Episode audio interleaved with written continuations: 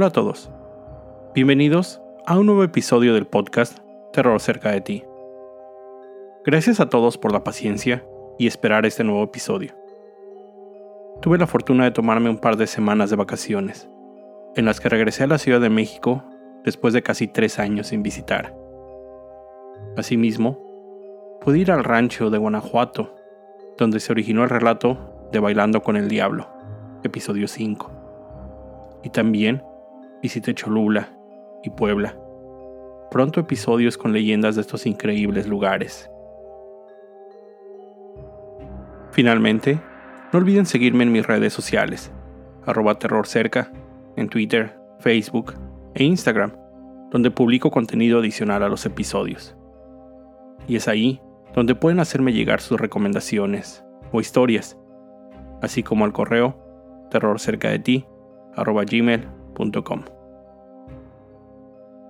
Ahora sí, la historia de esta semana fue una recomendación de Paulina, quien me sugirió ver el documental de Netflix Don't Fuck with Cats. Vi este documental y la historia me impactó, así que decidí ir un paso más allá investigar un poco más sobre el caso. Y aquí el relato. En el 2010, un video llamado One Boy, Two Kittens, o Un niño y dos gatitos, fue publicado en Internet, en YouTube, donde se podía ver a un joven, quien usaba una sudadera. Del joven solo se podían ver algunos rastros, pero sin poder distinguir claramente su rostro. En el video, el joven juguetea con dos gatitos que tenía sobre una cama, para posteriormente introducirlos a una bolsa de plástico y con una aspiradora sacar todo el aire de ahí, hasta asfixiar a los pequeños felinos. Este video se volvió viral rápidamente, causando gran indignación, y diversos grupos de Facebook se dieron a la tarea de analizar el video cuadro por cuadro, revisando cada uno de los más mínimos detalles que les pudieran ayudar a identificar al joven. Un grupo de Facebook en especial, que se dieron a esta tarea, creció rápidamente, llegando a tener miles de participantes en muy poco tiempo.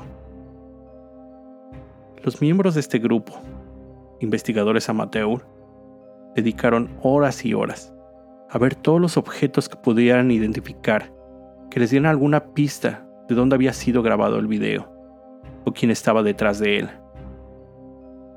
Algunas de las pistas que identificaron hacían suponer que el video había sido grabado en algún lugar de Norteamérica, México, Estados Unidos o Canadá. Entraron al perfil del usuario que había creado el video en YouTube y en sus likes encontraron un link a la película Catch Me If You Can, Atrápame si puedes, con Leonardo DiCaprio, en la que un estafador escapa del FBI. Ahora, regresando al video, también se lograban escuchar algunas otras voces en el fondo, las cuales identificaron que eran en ruso, lo que hizo pensar en algún momento a los usuarios del grupo que el video podía haber sido grabado en Rusia también.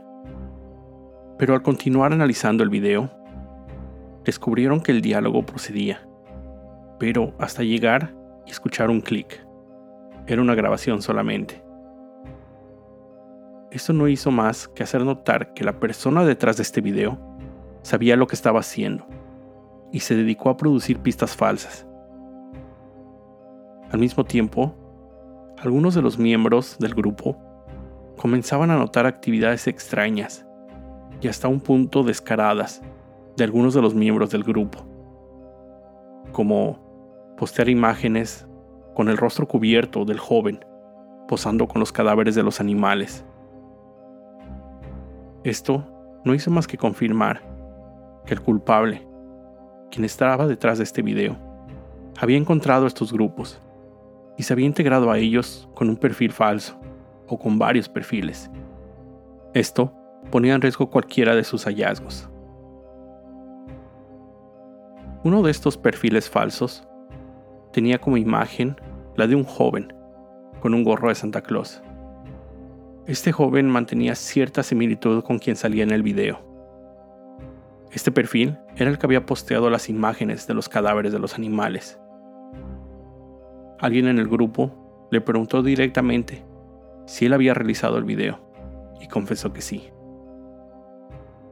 Al buscar entre los contactos de este perfil, encontraron que muchos de estos estaban localizados en África, en Namibia, para ser más específicos. Una parte del grupo pensó que habían encontrado al culpable, al identificar una persona en Namibia cuyo nombre coincidía con el perfil falso de Facebook. Pero otros no pensaron que fuera así de fácil. Usaron la imagen de perfil e hicieron una búsqueda de imágenes y encontraron que la misma, sin el gorro de Santa Claus, había sido usada como perfil en un sitio de internet de servicio de escorts masculinos. Pero, como la mayoría estaban convencidos de que el joven en Namibia era el culpable, esto inició una cacería de brujas en internet y redes sociales en contra de él. Recibió miles de amenazas de muerte. Fue tanta la presión que algunos días después el joven se quitó la vida. Poco tiempo después, otro perfil falso posteó en el grupo. Dijo que la persona que estaban buscando se llamaba Luca Magnota. Los miembros del grupo se volcaron a identificar quién era esa persona. Al realizar una búsqueda en Internet, los resultados les sorprendieron. Luca era un joven, modelo, aparentemente, con múltiples páginas de fans en Internet, con información sobre él, fotos, videos, etc. Pero lo más sorprendente, se parecía mucho a la persona que aparecía en el video de los gatos. Al investigar más, descubrieron que aparentemente había sido amante de la cantante Madonna había audicionado para diversos reality shows de modelos, uno de ellos en Canadá. Sus fotografías mostraban un estilo de vida de jet setter, ya saben, paseando por todo el mundo, en aviones privados, yates, fiestas. Esta imagen distaba de lo que ellos pensaban podía ser un asesino de animales. Pero conforme continuaron la investigación, sobre la vida del joven Luca, llegaron a la conclusión de que todos estos sitios, las cuentas falsas en redes sociales, los escándalos asociados a su vida, eran falsos y sobre todo con un objetivo simple, fama. Quería llamar la atención, lo necesitaba. Una vez que encontraron todas las páginas web con miles de fotografías de Luca, comenzaron a investigar y revisaron una por una hasta que encontraron una con la metadata asociada que les decía la ubicación en que la imagen había sido capturada. Esto los llevó a Toronto, Canadá, y hasta un domicilio exacto.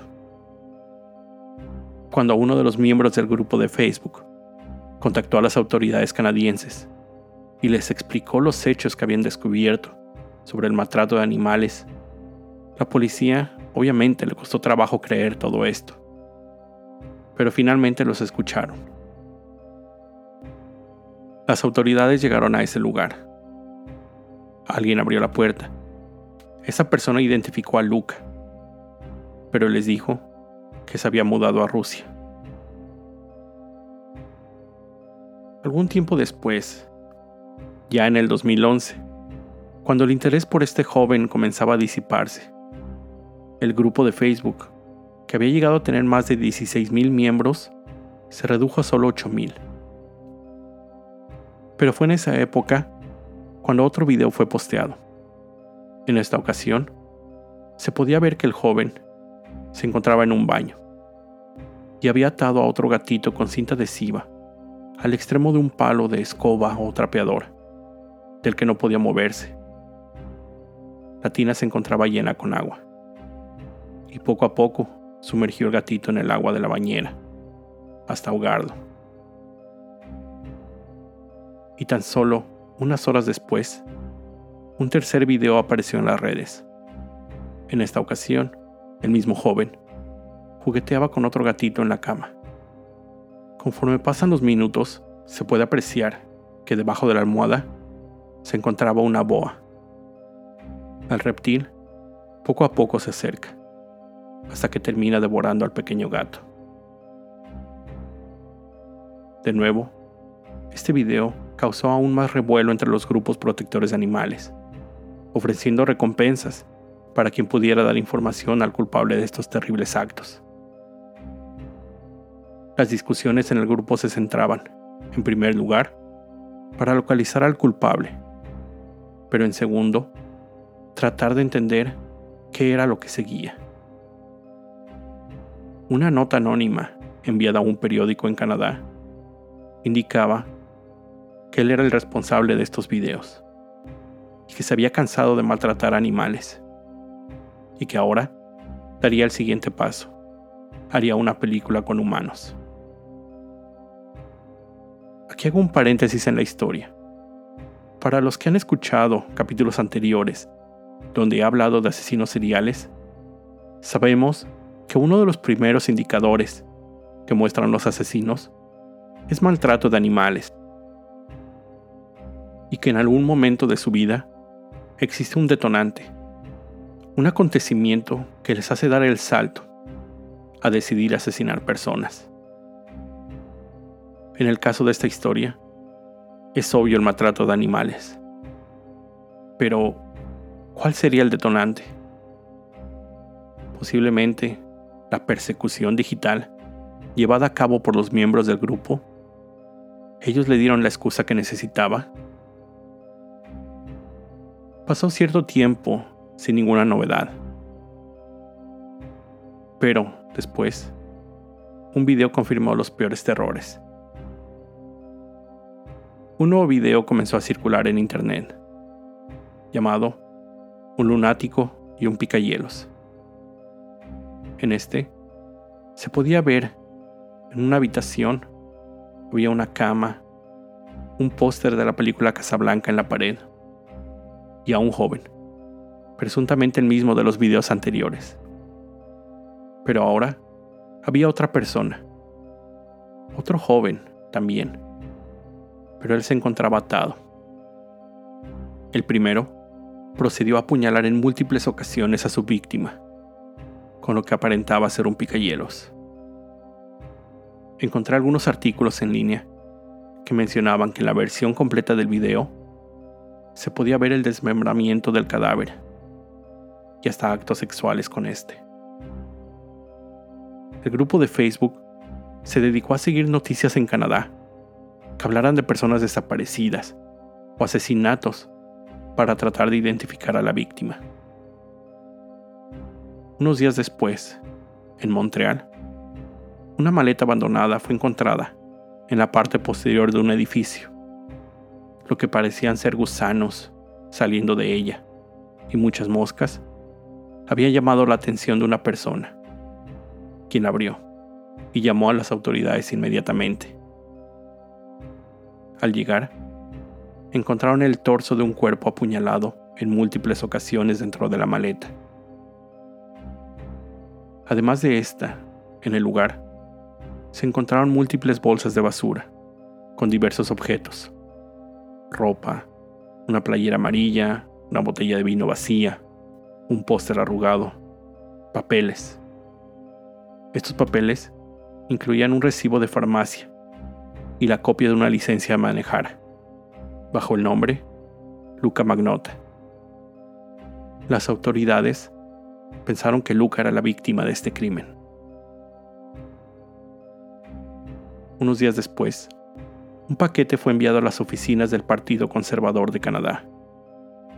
Al ser abierto, encontraron que contenía los dos pies cercenados de una persona.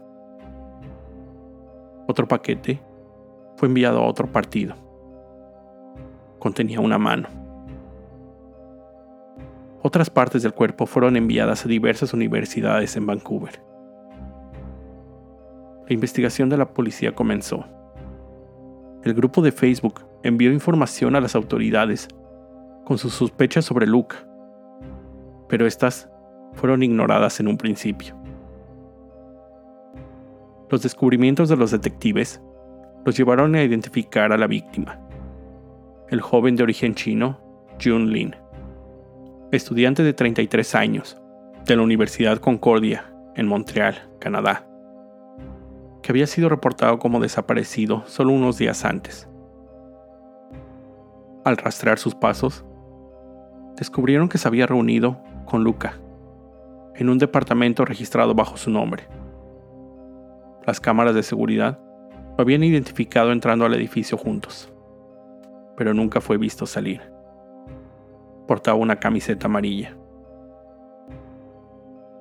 Otras cámaras de seguridad mostraban al otro joven, usando la misma camiseta amarilla, llevando varias bolsas de basura hacia el sótano del edificio, después de las 2 de la mañana. Jun fue descrito por su familia como un joven inteligente, dedicado a sus estudios. Era el orgullo de su familia. Tenía planes de iniciar su propio negocio en Canadá al terminar sus estudios. Su familia emitió un emotivo comunicado donde lo describían y daban a conocer sus sentimientos al perderlo. Los restos de Jun Lin fueron cremados y sus cenizas enterradas en un cementerio en Montreal. Las autoridades comenzaron una búsqueda nacional para encontrar a Luca. Los medios realizaron múltiples reportajes, del que ellos llamaron descuartizador de Montreal.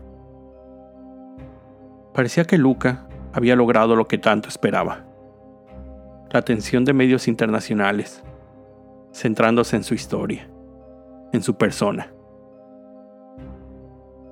La investigación pudo rastrear los pasos de Luca hasta el aeropuerto, abordar un vuelo hacia París. Las autoridades parisinas también pudieron ubicarlo en su llegada a Francia, subirse a un taxi e identificar el hotel donde había sido trasladado.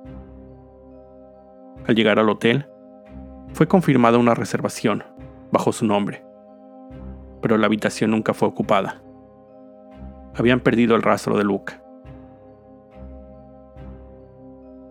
A un mes después del crimen, el operador de un café internet en Berlín, Alemania, había pasado su mañana como tantas otras, leyendo las noticias.